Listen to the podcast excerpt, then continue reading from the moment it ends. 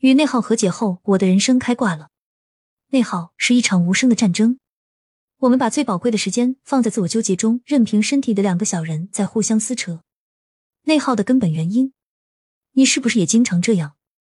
常常一场情绪好了没几天，就会陷入下一场情绪崩溃中，情绪莫名低落，对什么都提不起兴趣，陷入自我否定中。内耗是一场无声的斗争。我们把最宝贵的时间放在自我纠结中，任凭身体的两个小人在相互撕扯。你知道为什么会产生内耗吗？内耗的根本原因是想太多，常常透支未来的烦恼，对自身要求过高，而能力跟不上野心的恐慌。内耗的表现：一、完美主义者，任何事情总想做到最好；二、经常想太多，陷入自我怀疑中；三、目标定的太大。常常觉得很无力。四、思想上的巨人，行动上的矮子。五、经常性拖延，迟迟不肯踏出第一步。六、一天下来觉得很累，却好像什么都没做成七，对自己过于苛刻，忽略自身优点。八、早上起来没盼头，晚上熬夜不想睡。九、敏感，因为别人的一句话而影响到自己的情绪。如果你也中了以上三条描述，那你很有可能也处于内耗的状态中。我太清楚内耗带来的影响了：焦虑、自责、胡思乱想、疲惫、情绪低落。一、接受自己的有限性。我们要从自身具体情况出发，制定符合自己的目标，把大目标拆解成容易完成的小目标，会提高自信和满足感，是减少内耗的重要行为。罗翔老师在十三幺中说过：“我们太有限了，因为人要接受事与愿违。我们太有限了。”我们只能做我们觉得对的事情，然后接受他的事与愿违。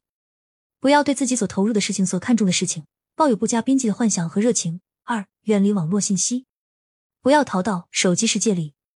一年前的我经常会这样，想去查个资料，正是没做十分钟就被推送进来的娱乐信息吸引过去了。半天过去，正事也没做成。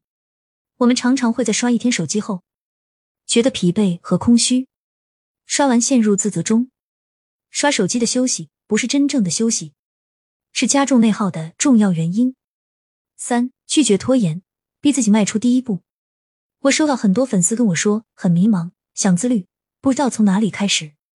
其实你们是知道要怎么做的，就是不愿拿出自己的时间和精力去开始第一步。不要觉得自己什么都不会，自我否定，迟迟不肯出发。人要成长，必定要打破自身所恐惧的事情。就像我做自媒体，也是在接触的过程中一步步拨开迷雾的。单想不做，只会加重思想内耗。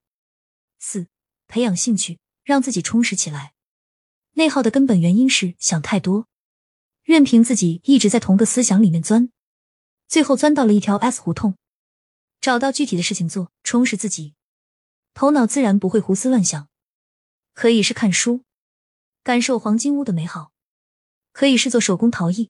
感受艺术品的陶铸，可以去老城区走走，感受有岁月痕迹的建筑物；可以去骑单车，感受风从耳边呼啸而过的轻松。世界上没有完美的人，只有在实践过程中不断修正自己，最终才有相对完美的自己。如果我们把一年大部分时间都纠结在内耗中，收获的只有年龄的增长和一颗疲惫的心态。希望我们都能够走出内耗。每天开开心心，活出有深度的人生。